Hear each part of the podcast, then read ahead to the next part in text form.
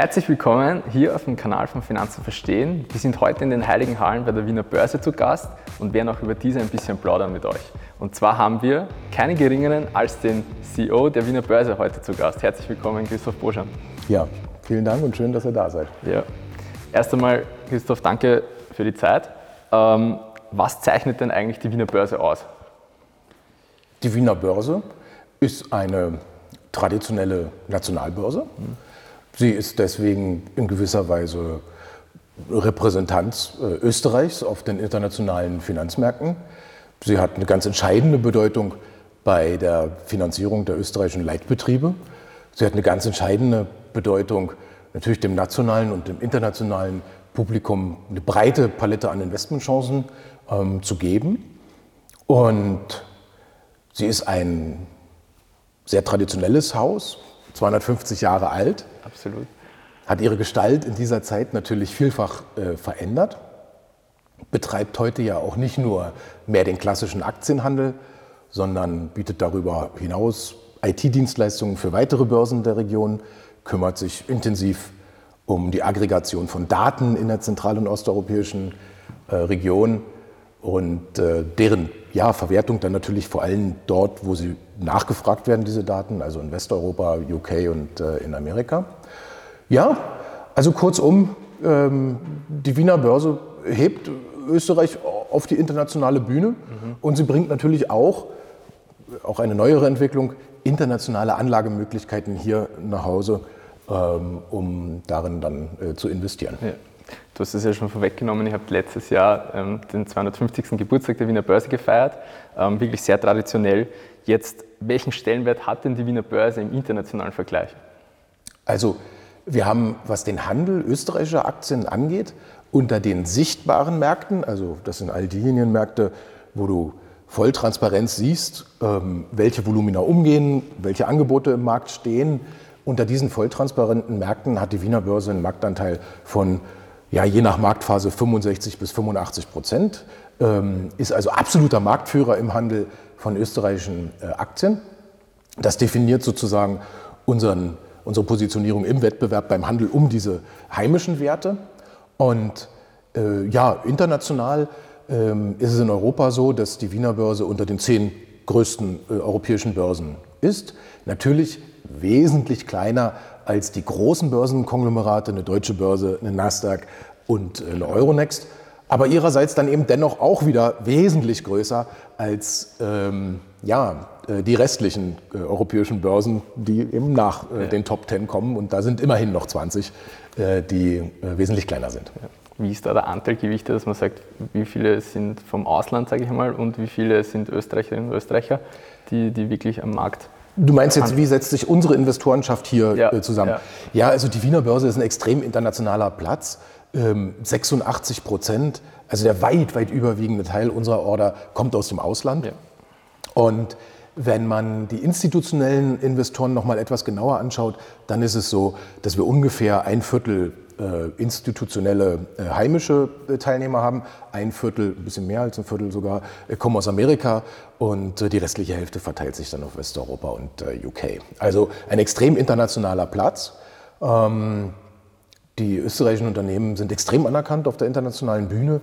Die internationalen Investoren anerkennen die Güte dieser Unternehmen und ist auch etwas, was notwendig ist für den Capital Inflow, den die großen österreichischen Leitbetriebe brauchen für ihre Refinanzierung.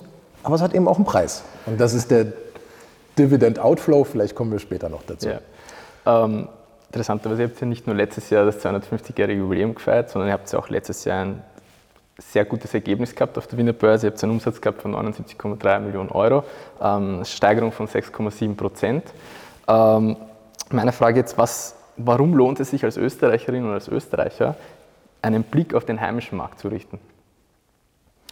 Also der Blick auf die österreichischen Aktien lohnt sich besonders, weil es sehr, in aller Regel sehr traditionelle Industrien sind und weil sie sehr stabil und lange im Markt stehen und weil sie im internationalen Vergleich eine vergleichsweise hohe Dividendenrendite haben.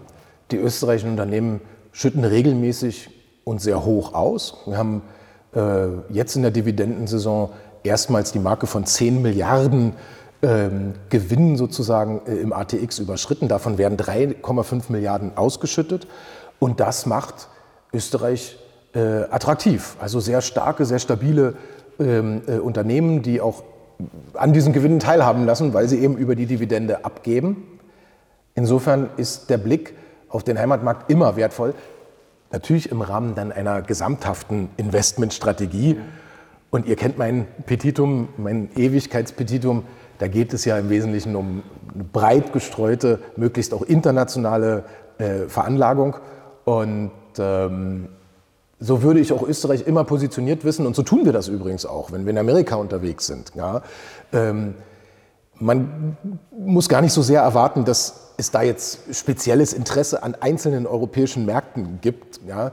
Ähm, ich glaube, die Amerikaner schauen auf dieses sehr diverse Europa äh, doch durch eine viel, viel allgemeinere Brille. Ja. Und deswegen ist unser permanenter Pitch in Amerika auch, schaut, wenn ihr euch eure europäischen Depots anschaut und dort eine ordentliche Diversifikation haben wollt, dann gehört dieser Markt Österreich und die Wiener Börse da als integraler Bestandteil immer dazu. Das ist eine Volkswirtschaft im Herzen Europas, diversifiziert, stabil, mit relativ hohen Gewinnausschüttungen, mit übrigens auch einer interessanten Komponente, und das ist ja das Exposure der österreichischen Leitbetriebe in Zentral- und Osteuropa. Ja, man darf nicht vergessen, in Osteuropa Wachstumsraten nach wie vor doppelt so mhm. hoch wie im traditionellen Europa. Also kurzum, wenn ihr Exposure äh, sucht in Europa, dann überseht diese Region im Herzen Europas nicht und macht sie zum Teil eures diversifizierten Europaportfolios. Und das wird verstanden, diese, diese Message. Also das heißt wirklich zusammengefasst kann man sagen, ähm, die Wiener Börse steht für Stabilität, value-lastig, sprich auch ja, sehr Dividenden-Performance stark. Und sie hat eine, sie hat durch äh, diese Ausrichtung an den traditionellen äh, Industrien eine etwas höhere Volatilität. Ja? Ähm, aber, und das ist auch nochmal eine ganz wichtige Message, im langfristigen Mittel teilt sie oder ordnet sich ein eins zu eins in die Entwicklung aller anderen entwickelten europäischen Kapitalmärkte. Und das ist eine Durchschnittsrendite von derzeit um die 7 Prozent. Und äh, da ist äh, Österreich äh, ja, ganz, ganz harmonisch äh, im äh, europäischen äh, Durchschnitt. Und deswegen ist es so wichtig, es eben auch nicht zu übersehen als Diversifikationsbeitrag. Ähm, ein alleiniges Exposure, und das ist aber kein, das ist jetzt nichts, von wo ich abraten würde, nur bei Österreich, aber ich würde immer etwas vorsichtig sein mit diesem Heimatbias, ja, weil er das Risiko tendenziell etwas erhöht. Ja, und deswegen lohnt sich für den Privatanleger. Immer für den Privatanleger. Bei den Institutionellen ist das anders. Die suchen sich ja sehr bewusst auch ihre Industrien, ihre äh, Regionen, ihre Geografien, äh, ihre Wachstumsstories oder ihre traditionellen Stories. Aber für den Privatanleger, der das alles nur sehr eingeschränkt kann, ist das breit gestreute globale Portfolio ja sozusagen das, was er tun sollte oder, und auch sie tun sollte. Und da Österreich zum Bestandteil zu machen, kann nie falsch sein. Also immer schön drüber streuen, ein bisschen Österreich Absolut. sozusagen. Richtig, Absolut.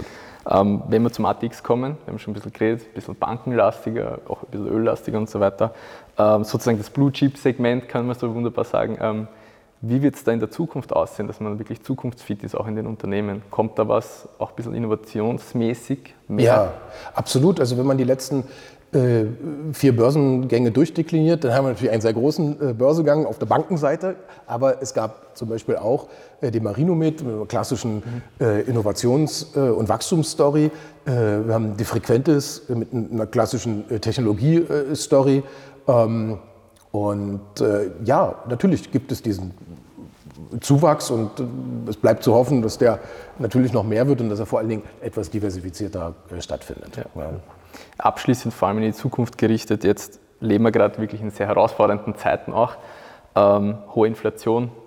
Ähm, man sieht ja der, bei der Fed in Amerika tut sich schon einiges, ne, die Zinsen steigen. Mhm. In Europa ist es noch ziemlich abwartend, aber könnte auch bald äh, der Fall sein.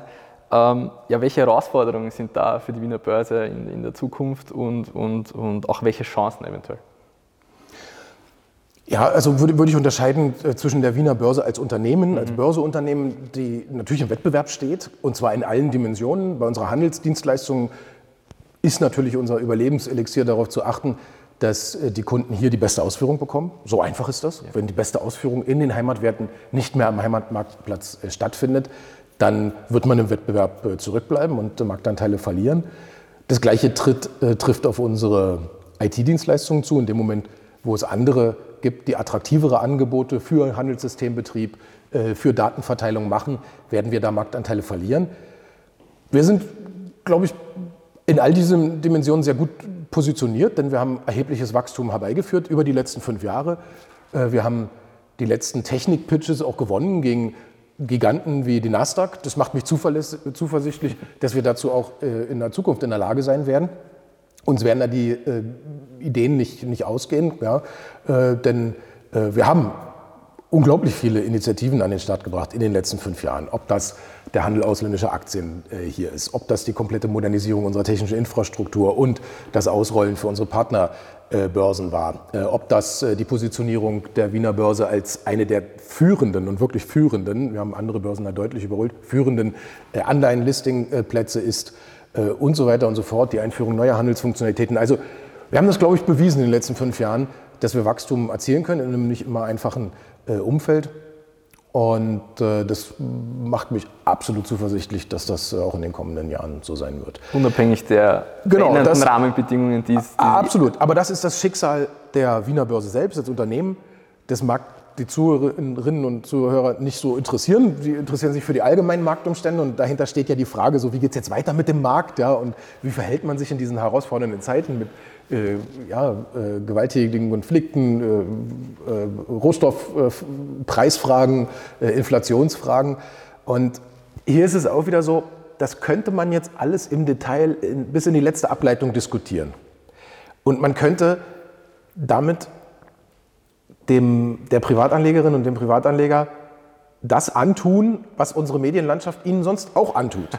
Sie nämlich völlig zu überfrachten mit all diesen Details und letztlich auch so implizit eine Anforderung an sie zu richten. Du müsstest das alles verstehen und du müsstest da bis ins Detail eintauchen und du müsstest dich ausbilden.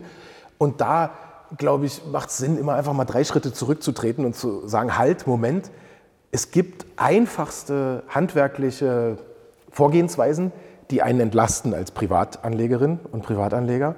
Und das ist schlicht das langfristige, lebensbegleitende Aktiensparen in ein breit gestreutes Portfolio hinein, wo man bei der handwerklichen Umsetzung deutlich auf die Kosten achten sollte.